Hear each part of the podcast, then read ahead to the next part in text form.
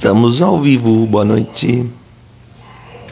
Tudo bem com vocês? Hoje estamos na segunda-feira, dia 5, 5 de setembro. Acabou agosto, né? Olá, Bianca, boa noite. Acabou agosto, gente. Ah, passou rápido agosto, hein? Essa semana temos um feriado. Todo mundo ah, vendo o feriado aí da bandeira, né? Jéssica, muito bem, Juliana, boa noite, boa noite a todo mundo que entrando aí para conversar sobre as crianças, boa noite. Ciscaruba, boa noite.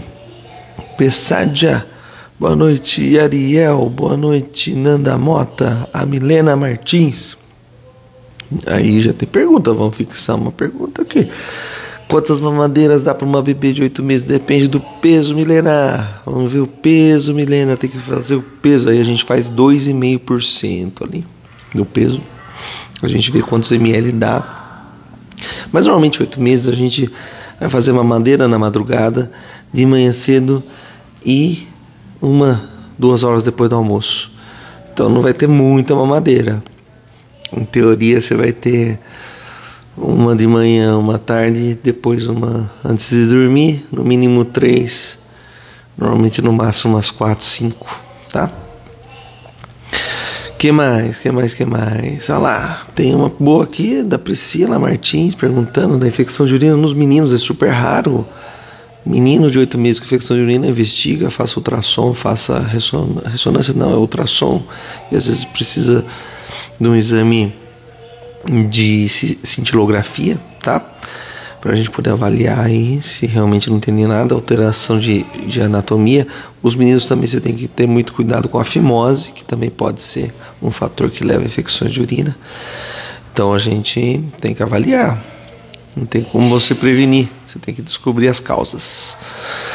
É, não é fácil não. Olha lá, da Thaís, essa é importantíssima. Thaís, você matou uma dúvida cruel que eu tenho que sempre falar. Qual a vacina que o médico indica fazer na rede privada? Pessoal, eu indico todas. Se você puder fazer todas as suas vacinas na rede privada, faça. Mas é um caminhão de dinheiro, eu sei. Então, eu vou falar a única que eu realmente acho que deve sobressair sobre as outras. É a meningite do tipo B. Por quê?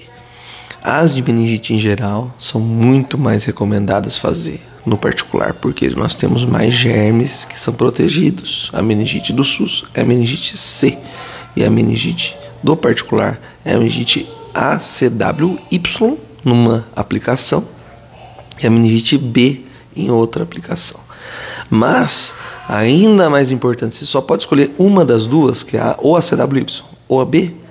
A B é a mais perigosa, é a que infelizmente leva a criançada a quadros gravíssimos, leva a óbito em 12 a 24 horas. Então é uma doença de alta mortalidade, de alta taxa de hospitalização, de necessidade de UTI, de complicações sérias. Então a vacina a partir de dois meses já pode fazer, normalmente faz com três, mas a partir de dois meses já pode fazer meningite do tipo B de bola, tá?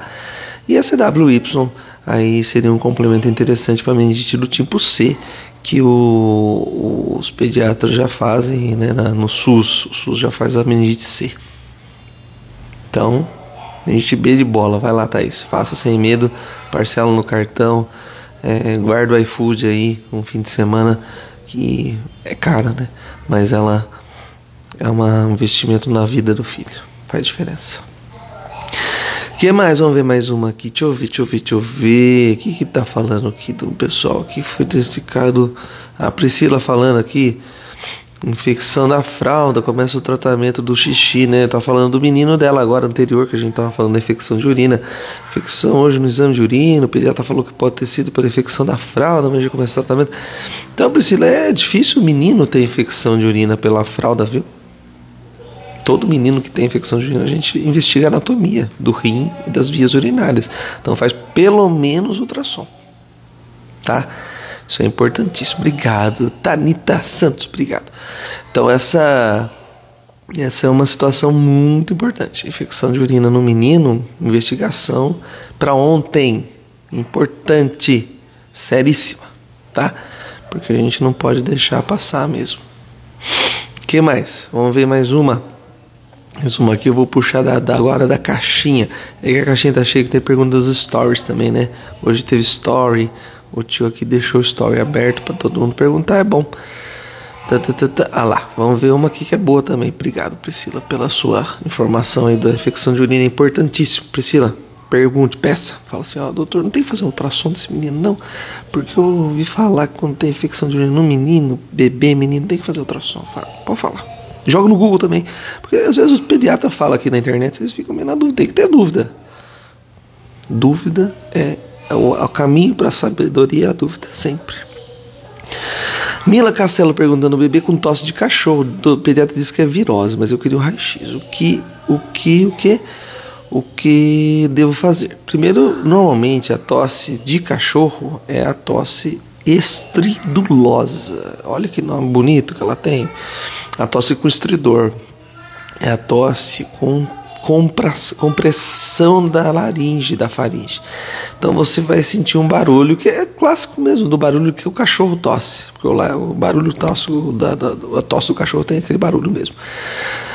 E normalmente ela é muito característica da laringite. E a laringite na criança invariavelmente é viral. No adulto pode ser que seja bacteriana. E aí a gente vai ver essa é história. Na criança também pode acontecer de ter falta de ar com estridor, aí a criança vai fazer um, um barulho da falta de ar intenso mesmo.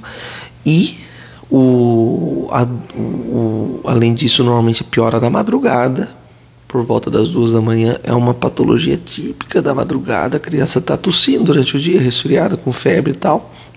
No final do dia, pinta aquela falta de ar intensa e a tosse fica muito complicada mesmo. Parece que a criança se engasgou com alguma coisa. E isso é do estridor da laringe. E a voz, né? A voz vai ficando parecida com essa voz desse tio aqui que está ficando meio também sem voz, porque hoje falou o dia inteiro. Então, a voz da laringite é uma voz complicadíssima, fica super difícil porque as cordas vocais estão ali dentro, né? Então, muito frequentemente elas são acometidas, né? Então, a gente a gente vê que não tem tanto a ver com o pulmão. Para você pensar, numa pneumonia, o sintoma típico da pneumonia não é a tosse, hein? Ó, isso é questão de prova de pediatria. A tosse pode estar presente, como pode não estar presente com grande intensidade ou pouca intensidade, mas o sintoma fundamental da pneumonia é a falta de ar. A criança tem cansaço, ela vai andar, ela cansa, ela vai comer, ela cansa, ela vai tomar banho, ela cansa. Isso é pneumonia. Tá? Então a criança que tosse, mas está ativa, brincando, pulando, brincando, pneumonia não é.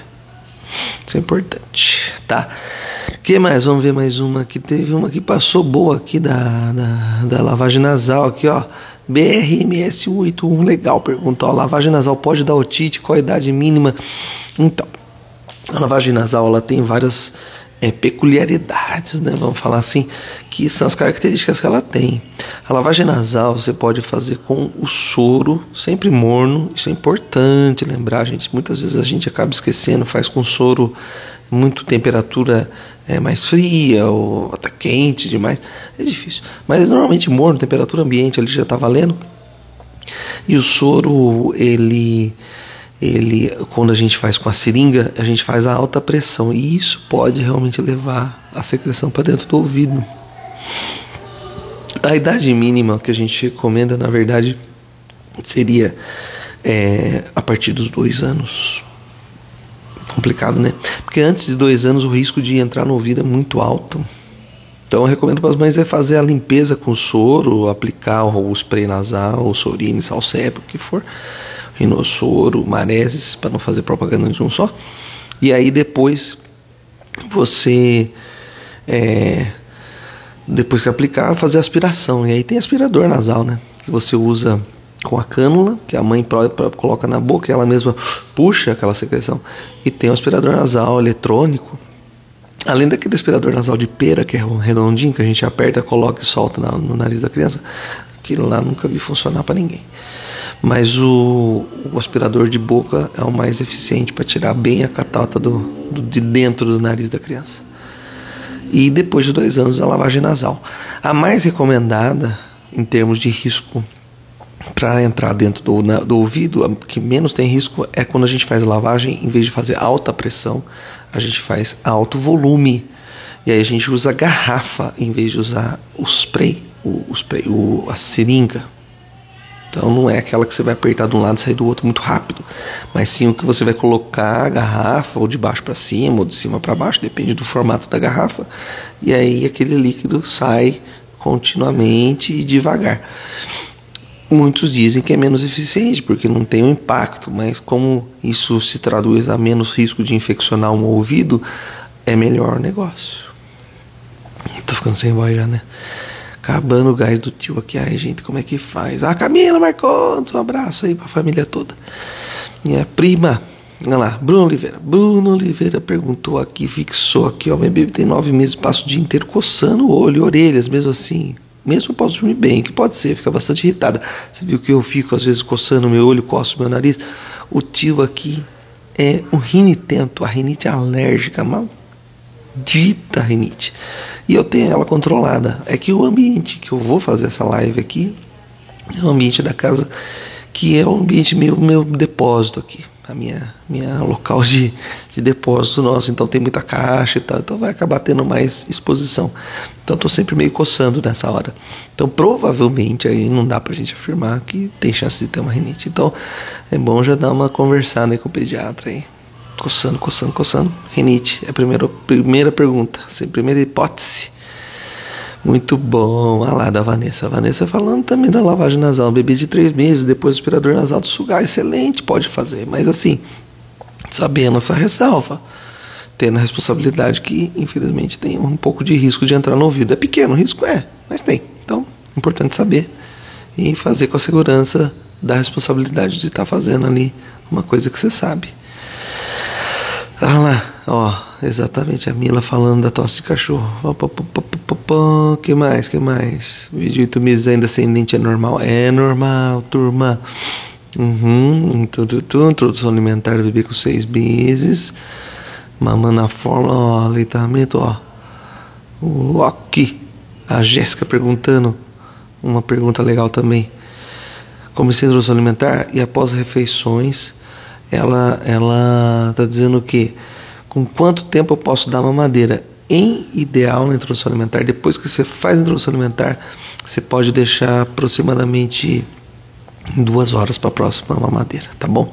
Antes disso, é uma situação muito de risco do leite diminuir a absorção de nutrientes, principalmente o ferro. O cálcio do leite diminui a absorção do ferro. Então é complicado que mais? Vamos ver mais uma aqui. A Jéssica Alves aqui também, olha que legal. Perguntei da introdução alimentar. Um bebê de seis meses após. A... É isso mesmo, perfeito. Ó. Olha tá na mão, Jéssica. É essa pergunta que você perguntou. E da hipospade aqui, do Eric. Eric tá perguntando hipospade, a melhor idade para operar. Na verdade, assim, dependendo da hipospádia, né? Se for uma hipospádia muito, muito baixa, eles operam logo cedo, né? Quando a criança já está maiorzinha, ganha um pouco de peso, já logo opera. Quando a hipospádia é uma hipospádia já alta, próxima do local, eles normalmente esperam crescer mais um pouquinho para fazer a cirurgia, porque pode atrapalhar um pouco menos ali. E quanto mais tarde, na verdade, a hipospádia menos é, atrapalhar o bebê, é melhor, na verdade. Quanto mais peso o bebê tiver para cirurgia, na verdade, até melhor. Mas normalmente a hipospádia a gente espera um pouquinho, mesmo não é uma cirurgia que corre para fazer, não. Normalmente vai esperando, dá um pouquinho mais de peso, o pessoal espera dar uns três meses, dependendo da idade. A gente não vê chegar um ano, isso não. Mas pelo menos uns três meses a gente vê eles fazerem. Mas um ano a gente não vê fazer. Vamos lá. Ah, que mais? Que mais? Vamos ver mais uma aqui, turma. A bronquite. Ah, olha, essa pergunta conceitual maravilhosa da Suelen aqui. A bronquite não tem cura, Suelen? Pergunta perfeita. A bronquite. A bronquite é uma doença que a gente divide ela em, em várias manifestações, né? Que a bronquite, na verdade, ela é o que? Ela é a manifestação da aguda. Então, hoje eu estou com o meu peitiano, eu estou com a bronquite. Se eu tenho três crises de bronquite, eu já posso entrar numa classificação de asma. Então, a pessoa tem asma. A pessoa tem rinite alérgica, como eu, ela nunca mais vai deixar de ter rinite alérgica. Aquele é o sistema dela, ela tem aquela alergia, aquela sensibilidade. Vai melhorar? Vai, com tratamentos melhora. Às vezes o tempo passa e aquela pessoa diminui sensibilidade a certos é, contatos. E aí aquilo fica um pouco mais é, evidente, um pouco menos evidente, na verdade. Então a bronquite com a idade melhora muito, com a idade da criança, a criança no começo é muito mais sensível. Por quê? Porque o pulmão é menor. O pulmão cresce, vai ter mais área respiratória, os sintomas são menos evidentes, a sensibilidade já fica menor e também os germes que aquela criança, germes, os, os elementos que dão as crises, eles também vão ficando menos, menos, o corpo vai ficando mais é, acostumado a entrar em contato. Então, o negócio da bronquite é a gente acompanhar e tratar continuamente para que aquilo não se transforme em cicatrizes complexas, complicadas, para que não sofra no, no, na velhice, por exemplo, uma doença pulmonar obstrutiva crônica, que aí com um adulto que fuma e teve bronquite na infância vai fazer enfisema pulmonar, vai fazer um monte de coisas que a gente não deseja, entendeu? Então, o negócio da bronquite é tratar bem tratado para que aquilo não cicatrize mal cicatrizado e aí quando virar um adulto não sofrer na frente. Cura, curado, normalmente não, mas vai ter muitos tratamentos e formas de controle. É complicado, né, turma? Porque a gente fala da bronquite e da asma e eles são doenças alérgicas, né? Invariavelmente o corpo vai entrar em contato com, aquela, com aquele germe e tal. Então a gente a gente não tem como manter a pessoa dentro da bolha, né? A não ser que seja um alimento, né? Às vezes a gente tem mesmo a asma induzida por algum alimento. Tem, acontece. A pessoa come amendoim e faz um broncoespasmo. Pode fazer. E só não come amendoim. Mas aí é, é, mais, é mais, é mais fácil até de controlar, porque é um alimento, né? Tem que ter cuidado nos restaurantes e tal. Mas assim, o pó, a poeira, como é que vai fazer? Vai viver na bolha, né? Difícil que mais? Vamos ver mais uma aqui da nossa caixinha. Da caixinha de perguntas. Aí tem que rodar, vai rodando. Você tá vendo que tá tremendo a câmera? Porque eu tô rodando. que mais? Vamos ver mais uma aqui da caixinha. Olha lá. Da Cleice. Olha que legal. Obrigado, Suelen, pela pergunta. Criança de um ano e onze meses falando meio enrolado, é normal? A forma da fala da criança tem que ser muito bem analisada, porque ela retrata muito do que como a gente fala, primeira coisa com a criança, né? Então, às vezes a gente fala com aquela criança de uma forma infantilizada, enroladinha. Oh, que o meu professor doutor Alexandre Serafim contava uma história que levou a criança, o, o a criança para o consultório e a criança falava do Tavalim, Tavalim, Tavalim, foi ver o Tavalim, era o cavalinho, só que a mãe falava Tavalim, aí um Tavalim, Tavalim, os dois tinham aquele tati-bitate infantil entre eles e a criança de 4, 5 anos falava Tavalim, porque era o jeito que eles, que eles é, conversavam. Então, às vezes, tem que analisar isso, se não está muito uma conversa de, de tati-bitate com a criança, que isso pode às vezes fazer a criança falar mais enroladinho. Se você percebe que alguma dificuldade de fonação, alguma sílaba que é mais complexa, que é mais difícil, aí a gente tem que é, conversar com a fono. Em termos de capacidade de falar, normalmente um ano e um mês já está bem próximo dos dois anos, que é a hora que a criança começa a construir as frases, né? Fala, neném quer mamar, mamãe, for, mamãe, é, neném quer dormir. Então tem as, as frases com, com o sujeito, verbo e, e advérbio ali.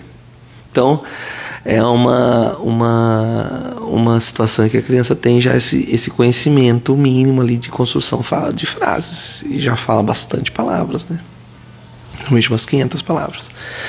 E o falar depende, se você vê que é dificuldade da fonação, né? Alguma, alguma, alguma dificuldade da língua ali, a língua está presa, vai falar o F é, ou vai falar um L, né, o R sai o L, né, que a gente vê no cebolinha e tal. Tudo isso é passível de tratamento com a fono. Então a fono é legal para avaliar sempre. A não ser que seja esse pulo do gato aí que eu tô te dando, Cleice. Às vezes a criança, vocês falam um tati-bitate ali que fica, né, um, um infantil dentro de casa, que acontece, a gente tem fofura com os filhos, né? Eles têm algumas expressões que a gente fala, a criança acaba reproduzindo. E é isso, turma. Oh, beleza. 20 minutos bom aqui. Passa correndo com o tio aqui, gente. Eu quero agradecer demais aí a noite. Mais uma conversa boa com vocês, tirando dúvidas aí, vários temas diferentes. Eu vou começar a preparar um, umas, uma, uns cursos para as mamães aqui. Vou pôr no meu, no meu stories alguns temas para ver o que, que vocês se interessam de cursos para a gente conversar de sono, de birra, das renites, dos resfriados, das doenças da infância, é importante vocês saberem, as vacinas, brigadas AFI. E a gente, a gente montar uns cursos legais para vocês fazerem, a aprender aprender de tudo, ensinar de tudo para as mamães ficarem sempre craques melhores que os pediatras. Certo? Fiquem com Deus. Até segunda-feira que vem. Durmam bem. Ah, da língua hipotônica da Nath, eu vi sua pergunta língua hipotônica. Joga no nosso. nosso hoje no, nas minhas stories tem a Marília Odontopediatra. Joga no, no coisa dela. No no Instagram dela. Joga no meu stories, vai lá. Acho que foi um dos últimos que eu postei. Marília Odontopediatra. Clica lá e manda uma pergunta para ela, que ela vai gostar de responder essa aí da hipotonia de língua aí. Importante. E um abraço. Até semana que vem. Beijo para todas.